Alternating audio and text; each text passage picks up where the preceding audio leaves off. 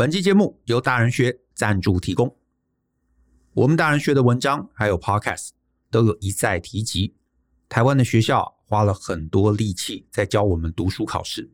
在学校，我们的生涯中学习了国文、英文、数学、历史、地理等等的知识，可是却很少思考，在离开学校之后，日子到底要怎么过。比方说，该怎么做决定，该怎么做选择。该怎么平衡全面的看待我们的人生？虽然人生很复杂，可能啊也没有一个策略可以完全适用，但是偏偏大部分人却连一套策略都没有，因此他们时常随波逐流，跟着大家人云亦云，而且呢还以为追随大家就是适合自己的人生规划。但是啊，其实并不是这样。我们大人学啊特别设计了一门线上课。叫做用经营公司的思维经营你的人生。在这堂课程中，将会回答一些很多人在生涯规划上面的迷思，比方像工作的时候起薪为何不重要？为何高度加班的地方，就算给你高薪，通常也不划算？为何直销不是经营事业，而是一个低维度的努力？为何政府组织还有学术单位，并不会带给你稳定？甚至还可能带来完全相反的结果。从小的储蓄还有存钱习惯为何会害了你？那些自觉我的兴趣是学习的人，为何其实很危险？以及最后，为何就算你胸无大志，你也必须让自己增长之后再来胸无大志？如果你觉得自己的人生有被以上这些问题困住，那么欢迎你来听这堂课，或许能够避免在人生上面。继续绕远路，欢迎透过节目下方的说明栏来观看这堂课更多的介绍。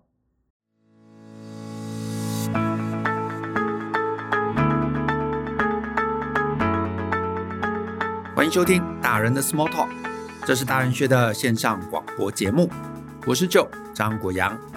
大人学啊是个分享成为成熟大人必备学问的知识平台，我们长期分享职业发展、人际沟通。个人成长、商业管理以及两性关系等等的人生议题，那欢迎大家可以多多关注。那如果呢，你有任何想要找我们讨论或者提问的，都欢迎大家可以写信到 podcast at ftpm 点 com 点 tw 这个信箱。那如果呢，你的问题是我们在十五到三十分钟之内可以充分探讨完毕的，就会有机会被我们选中来放在节目之中。那至于啊，现在有一些很简单的几句话就可以解答的。那我从五月开始，在我的脸书还有 Twitter 上面会用文字来做回答，所以呢，也欢迎大家可以追踪我这两个账号。那在今天的节目中呢，我选出来的一位读者来函，他署名叫做 Neo。那我先把 Neo 的信呢念给大家听。他写说呢，亲爱的 Joe 与 Brian，你们好，我叫 Neo。那最近呢，因为有些茫然，刚好在看 YouTube，看到大人学的频道。所以做事的时候都会同时播放来收听学习，一大部分内容都对做人处事的方面很有用，非常感谢。但大部分似乎对比较有学历的人感想比较多。我想了解啊，像我这种接近四十，大学没有念完，没有一技之长的人，到底能做什么？亦或是说呢，我只能茫然的活到老？我不知道啊，年近四十没车没房没存款的人有多少？但我比较想知道啊，如何能走出这种困境？曾经呢，我也想去职训局来学习美编，但似乎啊，这一行大多需要本科加上有经验，加上全能，影片、行政、作图、印刷都要会。似乎呢，是我想的太简单了。那主要呢，是职训局啊出来。好像也找不到最基本的职位，而且呢，我自己啊其实是有自学的。我发现自学部分已经占了职训局全课程九十七 percent 左右。现在呢，我也只是平时拿出来画画贴图。那我上课之前啊，其实就有在做，因为有兴趣。我约持续了五年，那极少时间呢，会有一些海报设计的 case。而且呢，我找到自己的优点。但同时也找到缺点，就是呢，设计自己要的东西，我可以做得很好，但是客户要的，我总是觉得差了那么一点点。那自此呢，感觉去职训去上课是费了时间又费了钱。还是说我一辈子只能待在工厂呢？我该如何去转念？感谢你读完这封信，祝顺心。呃，好，呃，针对你有的提问，我觉得我分几个层面来做回答。我觉得第一个层面是你有问到说，年近四十，没车、没房、没存款的人有多少？我先说啊，我其实也不知道。啊，我真的也不知道在台湾年近四十没车没房没存款的人有多少。可是啊，我觉得这个问题问的不对，意思就是说这个资讯啊，知道跟不知道，其实对你有你接下来的人生决策其实毫无帮助。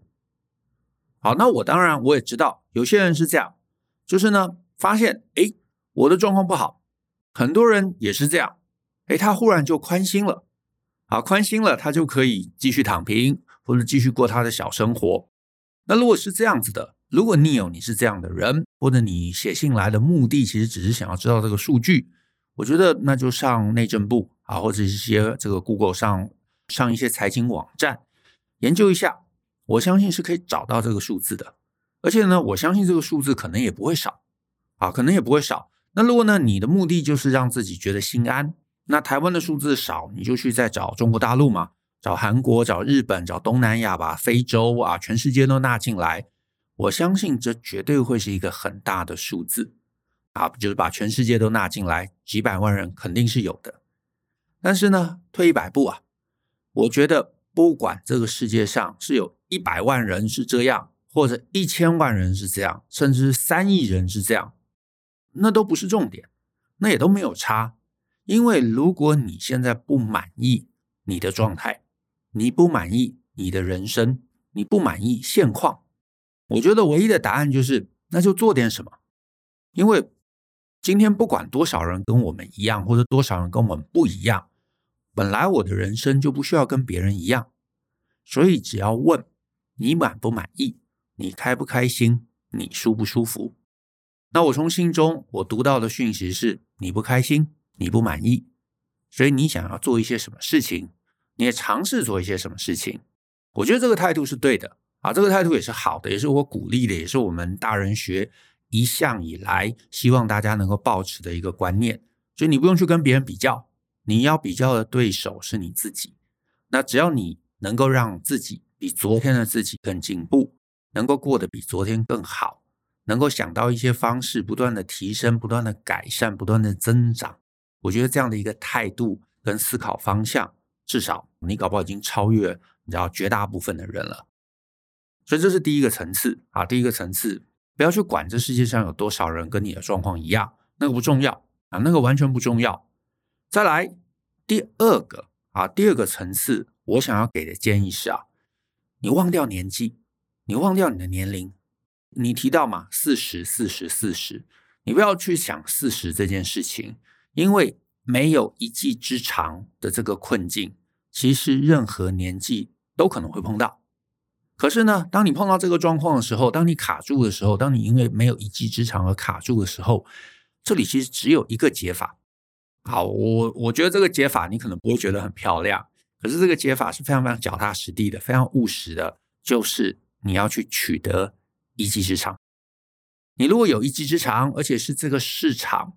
这个商业市场它所需要的一技之长，你就能获得回报。因为如果你没有这个一技之长，你今天不管几岁，你唯一能卖的就是劳力嘛，就是时间嘛。这很可能也就是你现在的维生方式。那我知道你可能不一定满意这个答案，那我也很抱歉，我不会变魔术，因为赚钱的原则其实还是供需的原则，你要能够往上提升。你商号就得要有一些别人没有的东西。你有钱，你有美貌，你有帅气，或者你有人脉，这些如果都没有，那至少你有一个一技之长，一个市场需要的一技之长。如果没有，那就得要去学。假设你身边有个朋友，他说他想要创业，他想要开个面店，可是他跟你讲说，我想开店，但我不会煮面，我该怎么办？我相信你的建议一定就是请他去学啊，不管今天去一个面馆打工当学徒，或者假设有地方在教你怎么煮面，你商炮总要去把这个技能学起来，对不对？因为如果我们大家都想要脚踏实地的过活，不想要去什么诈骗啊，或者做一些什么其他奇奇怪怪的事情，你就是要认真学会一个技能。这个不会，老实说，我也不知道还能怎么办。可是呢，假设你这个朋友跟你讲说，哦，要学煮面哦，煮面很麻烦呢，我要去学，而且我已经四十，已经五十了，现在去学还来得及吗？对，现在去学当然已经晚了。如果你三十、二十能学会，当然更好。可是晚了总好过都不学嘛，不然他怎么开面店呢？所以我猜你会给他的建议是不变的，一定还是赶快去把煮面的技能能够学会，能够掌握好。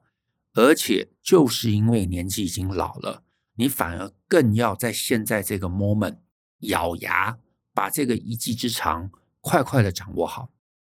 因为除了把它学会以外，我觉得除此以外的所有事情都不会是这个年纪的重点。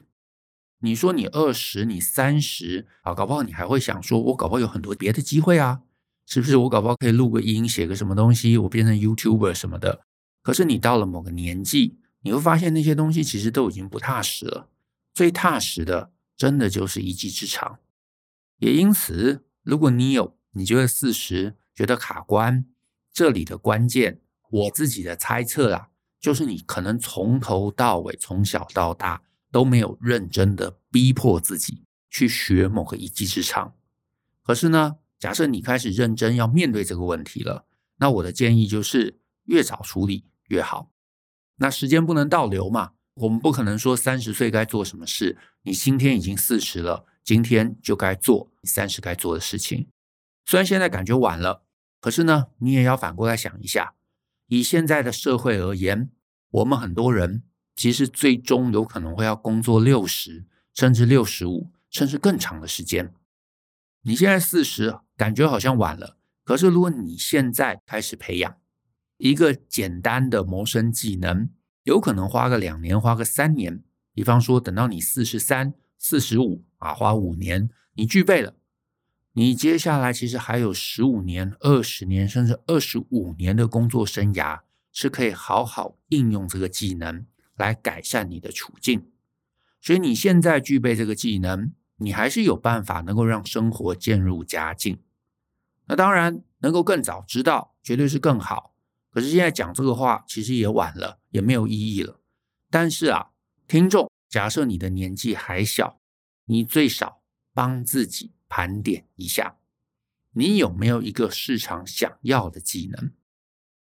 如果更完美，你二十啊，你二十五，你就开始培养，你就开始理解自己的天赋热情，你开始养成这个技能，那你的人生当然少了很多颠簸啊。只是呢，这种事情当然真的就看每个人的运气，每个人领悟，每个人觉悟的时间段在哪个 moment。过去了，当然就过去了。可是过去了，你一直哀伤啊，一直哀伤过去，我觉得这终究没有任何帮助啊！你一直哀伤说：“哎，我都四十了，我以前要是认真一点该多好。”我觉得这没有意义啊！你还不如想我接下来该怎么办？因为你越老，你能够哀伤的空间越小，你越不应该留时间给自己去感叹，你反而越应该要把这个时间拿来好好的做对的事。你年纪越老，你每个行动都要做对，因为你犯错的成本会越来越高。那你有有问到学历，我也知道很多人都会觉得好像学历很重要啊，或者好像学历对我们来说才会有更大的帮助。当然，这看你做什么事情。好，如果你要去做一些什么研究啊，去什么半导体，那当然学历可能会是很重要的一件事情。可是呢，这个当然也跟你的年纪是息息相关的。因为呢，如果你是二十五岁上下，你有个大学学历，有个硕士学历，那当然市场会觉得你很有潜力，所以他们就有可能会在你毫无经验的状况下，也有公司也有人是愿意想要培养你看看，栽培你看看。可是这个东西，也就是市场对于你潜力的一个下注，其实大概在你第一份、第二份工作就到底了，也就是你过了三十岁。市场真正看重的，还是你有没有明确的技能，你可以解决一个真实存在的问题，或者你能透过这个技能创造价值。意思就是你会修水电，你会做面包，你会煮面，啊，或者你会美术，你可以解决一个真实世界所需要的问题。这个其实是超越学历的。所以你的这个技能很简单、很粗暴的讲，就是要立刻有用。其实这例子很容易理解嘛。你去一个面店吃饭，老板跟你讲说：“哎，我硕士毕业哦，哎，可是我不太会煮面，好，我今天才开始开这间店啊，我现在开始学。”你可能吓死了，对不对？你掉头就走，你根本不会坐下来吃面。你自己的钱赚的也是辛苦钱嘛，你怎么可能会想说我花五十块吃一个不会煮面的人煮的面？这个何必呢？附近还有很多小面馆嘛，你就去了，而且你很可能不会再来第二次。可是呢，反过来，如果你今天你开了一个面店，你面煮的超好吃，可是你完全没有学历，我相信周围的大家还是会很乐意来你的面摊、来你的面馆来吃面的。所以你在这个年纪，真正重要的就是一技之长，这是你目前唯一该思考的一条路。就算你要去培养学历嘛，你四十再去培养学历，我真心觉得也太绕路了啦。你就算再把大学拿来念，毕业要花四年，而且你就算大学毕业了，你获取的知识也未必真能解决什么真实世界的问题。等到那个时候毕业，你再出来想要找一个基层工作，想要累积技能，很可能又是三四年过去了。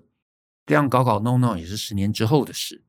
那你还不如选一个技能明确的路径，把这个技能好好的学会学熟。你真说年纪要说有什么影响？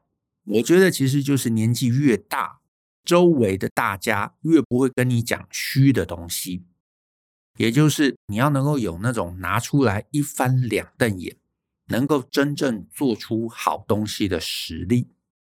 毕竟面对年轻人嘛，我们大家就会想。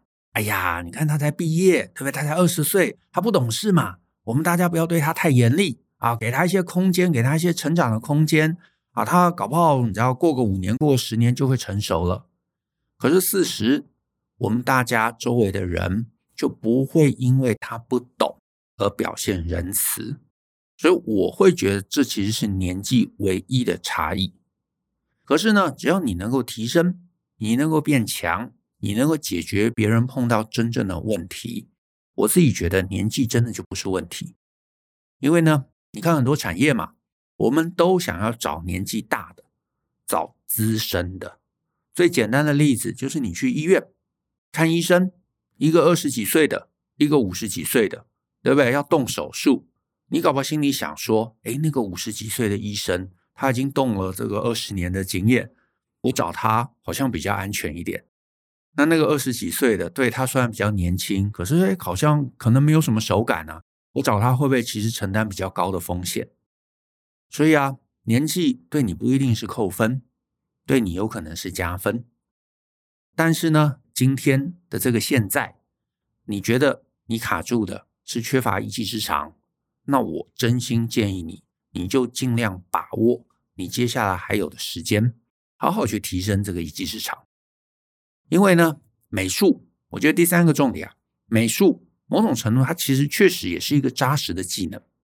你上职训局的课，你觉得没有学到新东西，都是你会的，那这个当然有可能是课程设计的问题啊，也可能是你选到了一个你知道可能比较太入门的课。那这个部分我没有研究，所以我也不能去批判说是职训局的问题或者是你的问题。但是我觉得从这里头，我们还是可以找到一个。好的一个解读方式，就是表示你现在的实力理论上应该是不差的，因为如果你感受你现在会的东西，其实在这个课程中的九十七 percent 都已经 cover 到了，那或许你下一步该做的事情是去累积一些厉害的作品，或许你可以去找个工作跟美术相关的，而且是从基层开始做起的，或者是你不一定要直接找工作。你也可以尝试自己接案，甚至一开始接不到案，你做一些你自己觉得很赞的作品，因为你信中也提到，你觉得你可以做出一些很厉害的东西，那你就做出一些很厉害的作品，然后 maybe 开一个 IG 的账号，放一些作品，看看在网络上面这些一般人也就是市场怎么看待你的作品？有没有人喜欢你的作品？有没有人来按赞？有没有人分享出去？甚至有没有一些陌生人因为看了你的作品而开始来追踪你，甚至是想要能够认识你，甚至想要发案子给你？我自己觉得啊，厉害不厉害，有时候不是我们自己说了算，是市场怎么看。所以呢，最简单的方式就是你拿出一些你自己觉得很赞的作品，放在市场上面，公开的。让大家来看、来批评、来按赞、来追踪、来分享。如果你做这样的一个事情，把你这五年来你累积的一些作品，你都拿出来公开出来，都没有人来按赞，都没有人感兴趣，那或许你也就知道啊，我搞不好高估了自己。我觉得我的能力很好，可是其实市场并不是这么看。那或许你应该试着再去认识一些。在美术的领域或者设计领域啊，真正是在工作相关的一些朋友，或者是你去找当时你参加职训局的那个课程的老师，来帮你看看你的作品有什么问题。因为很多时候我们主观嘛，会觉得我们东西很棒，哎，可是市场不买单，那显然里头是有一些什么状况的。你针对问题去做排解，针对自己不足的地方再去做钻研，有可能职训局。也有一些相关免费的，你可以参加的课程。甚至如果你真心想要能够转职到美术的领域，搞不好适当的找一些好的老师，花钱来跟着上课，我觉得会更有用。与其你一直去上那种通识课啊，就什么都摸一点，然后什么都不精的，你还不如找到自己的问题，找到自己值得钻研下去的地方，找到对的老师，找到对的人。那我觉得或许对自己的技能提升会比较快。那美术这个主题，设计这个主题，我觉得唯一比较尴尬的，就是美学的东西其实就比较主观的。就像你讲，你觉得职训局的内容你都会了，可是你都会不表示你做得好，也不表示你在美学上面的呈现是能够符合业主还有客户的一个期待。那这里当然有可能是他们的水准不够。对不对？就是看不懂真正好东西，可是也有可能市场要的东西其实是一个八十分、六十分、五十分的东西。那我怎么兼顾我自己想要做的事，又兼顾市场要的一个风格？老实说，这个本来就是从业人员需要拿捏的一块。但是呢，我觉得你面对市场的需求，来尝试去调整自己，这个至少能够在经济报酬上面能够带来一些回报。然后呢，你搞不好也可以去一些外包网，能够试着看看有没有机会接案。如果能够有人来询问，能够跟他聊聊，能够看看案子能不能真的顺利接得下来。如果呢，你都能顺利接案，能够顺利结案，能够顺利收款，那表示其实你一直在对的路上。那我觉得就会越来越好。可是如果你发现，哎，你在中间任何一环卡关，比方说，哎，谈案子都谈不下来。那表示你可能前期的准备是不够的，那我怎么去深化这个部分？或者我做出来的东西，客户业主都不满意，那表示我搞不好在技能上面还要去做加强，或者是收款，或者是你知道结案，这中间每个流程其实本来就是做生意，我可以不断去优化，不断会提升的一个过程。总之，你就看着市场，市场会很诚实的告诉你他的想法。市场反应不好，我就调整，我就修正。你脚踏实地的、诚心诚意的面对市场，你就会知道自己哪里不 OK。那我觉得就会让自己慢慢变得不一样。甚至是你不接案，我觉得你也还有很多事情可以尝试去做。我就讲一个我今年发现的事情，就是呢，我在虾皮上面，我看到有人在卖手写手绘的春联。毛笔字哦，写个福，写个招财进宝，或者是呢，写了招财进宝，再画上可爱的插图啊，可能配合虎年、配合兔年之类的生肖的这个可爱图。然后呢，一张大概可以卖到一百多到三百多不等，甚至我看过那种七张大字的春联，还有看到九百一张的。所以呢，你如果有兴趣，你可以直接在虾皮上面打春联。你可以找到一大串那我身边我也知道有人专门在接画这个插画啊，或者做 LINE 的贴图啊，甚至是书籍的一些插图啊、插画啊，或者是广告设计的接案等等等等。美术其实能做的事情，我相信其实是很多的。重点是你多认真，想把这个东西当成是你一个营收、营生的来源。如果你真的很想、很想要翻转，我觉得其实还有很多事情你可以尝试。尝试碰撞、失败、调整，人生不外乎就是这样的一个重点嘛。如果你真的有能力，市场上面应该会找到一个能够帮你变现的方法。那我知道了，接下来这句话可能有点不太好听啦。可是不能变现，几乎都是因为我们没有做到市场期待的一个产出物。可能技术很好，可是方向有偏，或者是方向正确，可是技术不足。那我也不知道是什么啊，因为我也没有看到你的产出。可是我觉得，你如果真心想要做，那你就找到自己的缺陷，补足自己的缺陷，或者你能够跟别人怎么样的搭配，找到别人能够把这个缺陷补足，我觉得也都可以。但是找问题、改善问题、解决问题，帮市场解决市场最痛的东西，给他们你的价值。我觉得人生相对就会越走越顺。年纪大，唯一要有的认知，我觉得只有一个，就是务实。因为市场，因为大众只会跟你讲务实、讲实的东西，没有人在讲梦想了。到了某个年纪，没有人在讲梦想了。所以，如果你自己不能在这个过程中越来越务实、越来越实际，那确实人生就很容易一直卡住。那在这里，最后你信中还有提到一个东西，就是呢，你写说我的优点，同时也是缺点，就是设计自己要的可以做得很好，可是客户要的，我总是觉得会差那么一点。那我得说啊，这个还真是一个缺点啊，这个真的是一个缺点。可是呢，为什么你会这样？我其实不理解。因为如果你问我的话，客户要的，那你就做好一点嘛。而且呢，我看不出有任何理由你不做好一点。无论如何，逼自己也好，就是逼自己做好一点。你让自己在这个客户的 case 上面多花一些时间，我觉得也可以啊。因为客户花了钱来找你，本来他就应该得到一个好东西。